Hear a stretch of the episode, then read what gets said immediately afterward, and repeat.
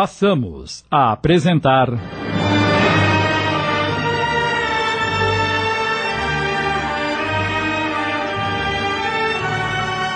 A Jornada, inspirada na obra de Lina de Alexandria, minissérie de Sidney Carbone.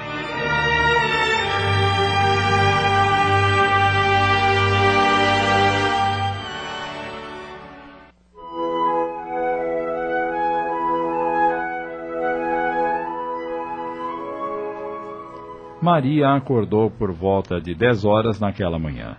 Fora dormir tarde, ficara pensando em como resolveria a situação dos escravos. Do quarto, pôde ouvir vozes ecoando pela casa. Rapidamente levantou-se, fez a higiene pessoal, trocou-se e foi para a sala.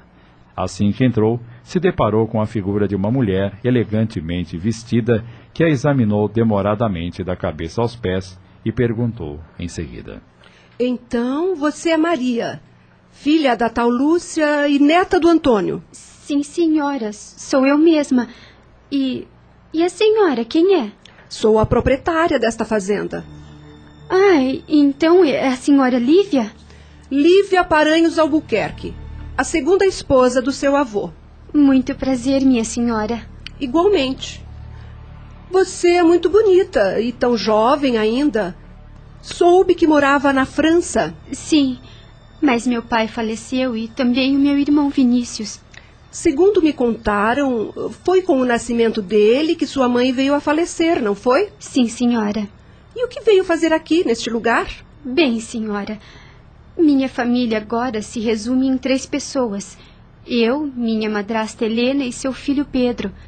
Depois que papai e Vinícius morreram, Fomos para Portugal, mas não pudemos ficar por lá. Ah, quer dizer então que esteve em Portugal? Sim, senhora. E como são as coisas por lá? Ouvi dizer que é uma terra muito bonita. Como são as pessoas? Quais os seus costumes? Como se vestem? Me conte, quero saber tudo.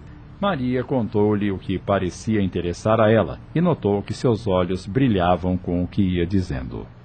Quando esgotou o assunto, foi a vez de Lívia falar. Durante muitos anos, seu avô esperou por notícia de vocês. Soube onde estavam por intermédio de um mercador que, por vez ou outra, aparecia aqui para vender suas bugigangas. Ele contou ao Antônio que havia se encontrado com seu pai no porto momentos antes de embarcar para a França, levando você e seu irmão. Ah, pobre do Antônio acabou morrendo de tristeza por ter perdido o neto que tanto adorava. Sua avó havia morrido alguns anos antes. Imagino que esteja aqui para reclamar seus direitos de herdeira, não é mesmo? Bem, minha senhora, a vida tem sido bastante cruel para comigo. Primeiro levou minha mãe, depois meu pai e meu irmão. Perdi os bens mais preciosos que uma pessoa pode ter. Apesar de amar muito a dona Helena, a segunda esposa do meu pai, e seu filho Pedro, e considerá-los minha família, não é a mesma coisa, pois não temos o mesmo sangue. Por favor, compreenda. Precisamos sobreviver e como faremos sem possuirmos nada? Ah, é evidente que compreendo. Antônio se preocupava muito com vocês, Maria e antes de morrer me entregou os documentos que dão direito a você e a seu irmão de parte de tudo o que possuía. E eu prometi-lhe que, se um dia viesse a encontrá-los, daria o que lhes fosse de direito. Ah, Antônio foi muito bom para mim e nossas filhas, e eu não poderia decepcioná-lo. Trataremos dessa partilha o mais breve possível. Ah, fique tranquilo tranquila. Obrigada, dona Lívia. Confesso que vim para cá com muito medo.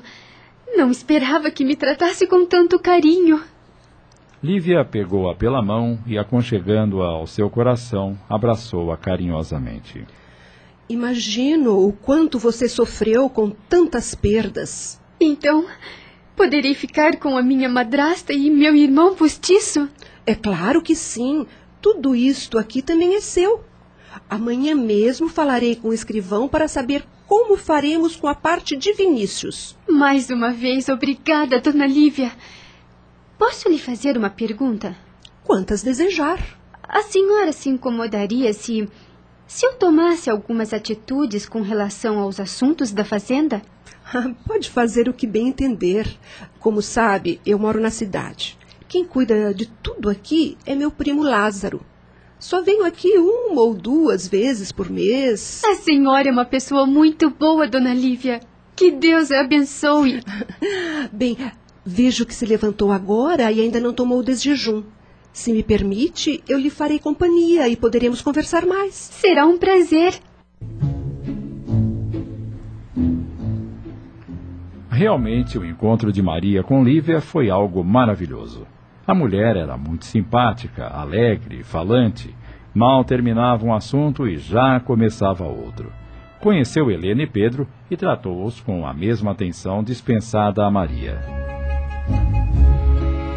Maria fez questão que ela lhes fizesse companhia no almoço, o qual transcorreu num clima alegre, como se todos já fossem velhos conhecidos.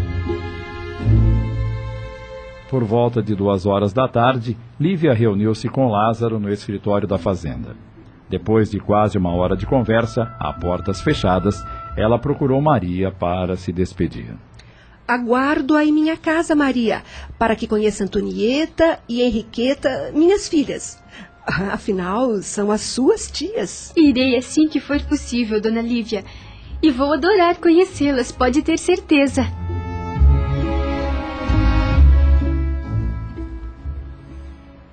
No dia seguinte, logo que se levantou e tomou de jejum, Maria pediu a um escravo que fosse chamar Lázaro na lavoura. Uma hora depois, ele apresentou-se diante dela.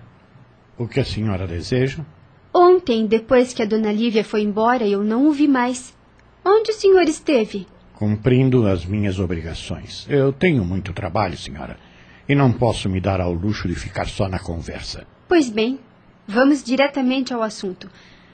Quero saber por que os escravos desta fazenda sofrem tantos maus tratos. Temos que tratá-los com severidade, ou então eles não nos respeitam. Eu não concordo com essa afirmação. Por que está se metendo, senhora? Este assunto é para homens. O senhor já está sabendo que agora sou proprietária de uma grande parte destas terras e não quero ver mais escravos amarrados como bichos. Quero algumas mudanças neste lugar. Não haverá mudanças. A senhora apenas está na fazenda porque não tem para onde ir com a família. Pensa que não sei que vieram para cá a fim de se esconderem? O senhor não sabe de nada. Está querendo criar intrigas. Ah, sim. Então me responda. Por que chegaram todos assustados, como se estivessem fugindo? O que aconteceu na França ou em qualquer outro lugar, hein? Não será difícil descobrir o que realmente ocorreu, senhora? De que está me acusando, senhor Lázaro? Ainda não sei, mas vou descobrir. Tem também o fato de ser viúva. Isso tudo é muito estranho, não acha, senhora? Tem muitas coisas que quer esconder, não negue. Até mesmo a paixão de seu irmão. Isso tudo é bem interessante, não acha? Pedro não é meu irmão. Quando meu pai se casou com Dona Helena, ela já o tinha. O senhor não vai descobrir nada sobre mim, nada, senhor Lázaro. Está me fazendo acusações para me botar medo para eu não interferir nas coisas absurdas que está fazendo com esses pobres negros. Senhora Maria, somente quando for minha esposa pode falar comigo dessa maneira. E eu pensarei se lhe darei ouvidos. Jamais seria sua esposa. E tem mais. Vou contar à sua prima quem realmente é o senhor. Pode contar. Mas o que levantarei a seu respeito será muito mais perigoso. Portanto, não faça nada de que venha se arrepender depois. E quanto a ser minha esposa, Ainda não decidi se a quero. É muito bonita, mas já teve outro homem e fala demais. Se mete em coisas que não competem a uma mulher. O senhor é um ser desprezível. Serei muito mais se continuar se metendo onde não é chamada. Cuide das coisas da casa, do resto, cuido eu. Só assim nos entenderemos, senhora. E agora me dê licença, eu já perdi tempo demais, e tempo é dinheiro. É um homem perigoso. Ele não sabe o que aconteceu na França, mas se levantar a questão logo descobrirá e todos nós estaremos com problemas. Não posso deixar que isso aconteça.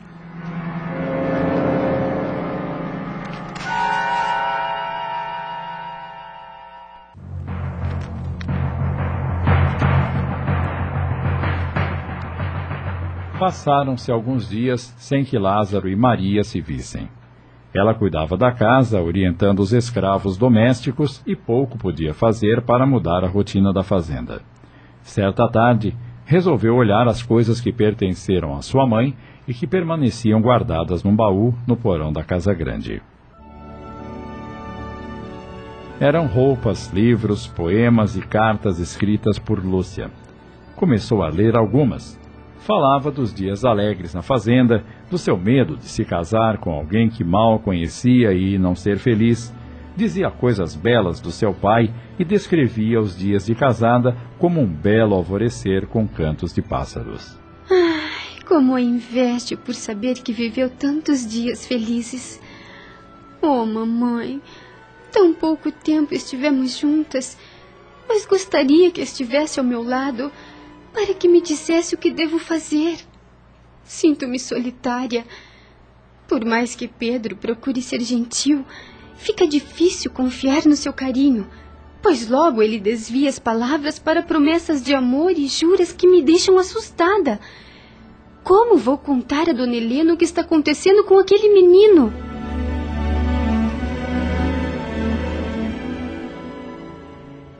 Estamos apresentando. A Jornada. Voltamos a apresentar. A Jornada. Minissérie de Sidney Carbone.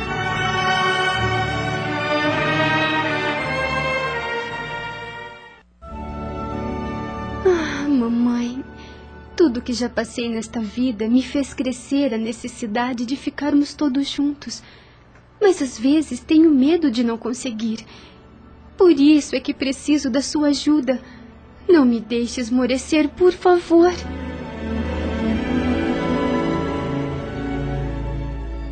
Dentre os pertences de Lúcia haviam também partituras. Maria pegou algumas, fechou o baú e retornou para a casa grande. Sentou-se frente ao piano e. Pôs-se a tocar na esperança de sentir novamente o perfume de Lúcia, como acontecia antes na França. Tocava como se estivesse embriagada pelo momento e não viu que Helena e Pedro se aproximaram e ficaram ouvindo-a em silêncio.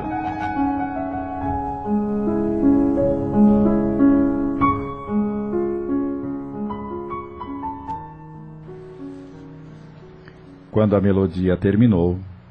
Há muito tempo você não tocava assim, Maria. Dona Helena, Pedro, não os vi chegarem. É que você estava totalmente absorvida pela melodia. Me senti bem próxima de minha mãe. Eu sinto tanta saudade dela. Uma saudade que chega a doer. Você não pode viver da lembrança do que passou, Maria. Também não posso viver com o que está por vir. Perdi pessoas que amei. O que me resta senão a dor? Mas estamos vivos e devemos dar graças a Deus. Quisera ter partido com eles. Estar ao lado de cada um, não importasse onde. Maria levantou-se e dirigiu-se para a varanda. Sabia que amava Helena e Pedro, mas não tinha tanto amor por eles como por Vinícius. Não sabia entender por quê Sentia que sua família era apenas ele e seu pai, e agora já não os tinha em sua vida.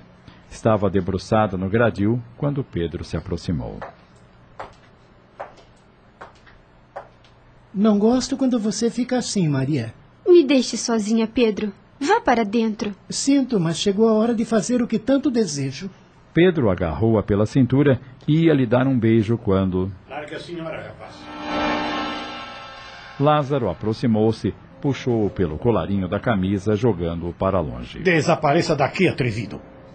Pedro, que havia caído, levantou-se raivoso e ameaçou avançar para Lázaro quando Maria se colocou na frente. Pelo amor de Deus, Pedro, vá para dentro! Ele a quer, não é? Por isso vive se esgueirando como um bicho, sempre atento aos seus movimentos. Pare de dizer bobagens! Se a sua mãe ouve uma coisa dessas, morre de tristeza. Vá para o quarto. Eu vou.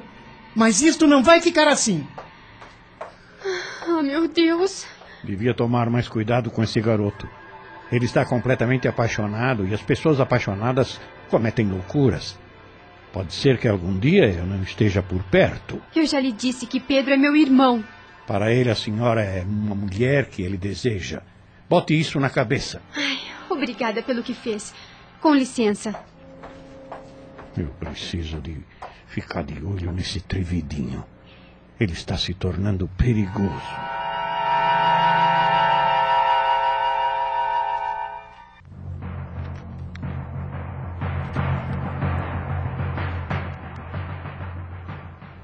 Certa manhã, Maria caminhava para a senzala a fim de conversar com os escravos, quando, ao passar pelo tronco, viu uma negrinha amarrada sem sentidos. Ela acabara de receber cinquenta chicotadas e seu corpo estava coberto de sangue. O capataz já estava se preparando para deixar o local quando Maria, enfurecida, atirou-se sobre ele esbravejando. Miserável desgraçado! Como teve a coragem de fazer uma coisa dessas? Ele é um ser humano como você! O homem, tomado de grande ira, empurrou-a e levantou o chicote em sua direção. Mas, nesse momento. Não faça isso ou será um homem morto. Era Lázaro que acabava de chegar. Maria, perplexa, olhou para ele que agarrou-a pelo braço e arrastou-a para junto de si. O capataz baixou a cabeça e afastou-se. Eu disse para não se meter onde não foi chamada. Não disse. Não pude me conter vendo o sofrimento dessa escrava. É ainda uma menina. O que vocês têm no lugar do coração?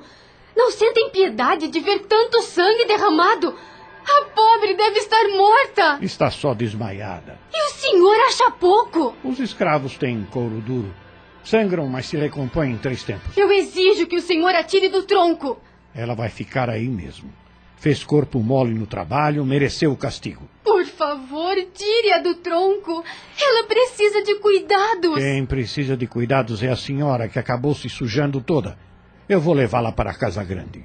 Ele tentou arrastá-la, mas ela soltou-se e, aproximando-se do tronco, disse baixinho à negra que permanecia sem sentidos. Logo tudo isto vai acabar. Seu povo vai ficar livre das torturas do tronco. Não importa o que eu tenha que fazer, mas eu juro que o farei.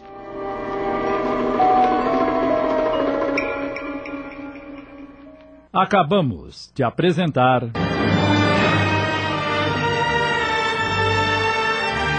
A Jornada, inspirada na obra de Lina de Alexandria, minissérie de Sidney Carbone em 25 capítulos.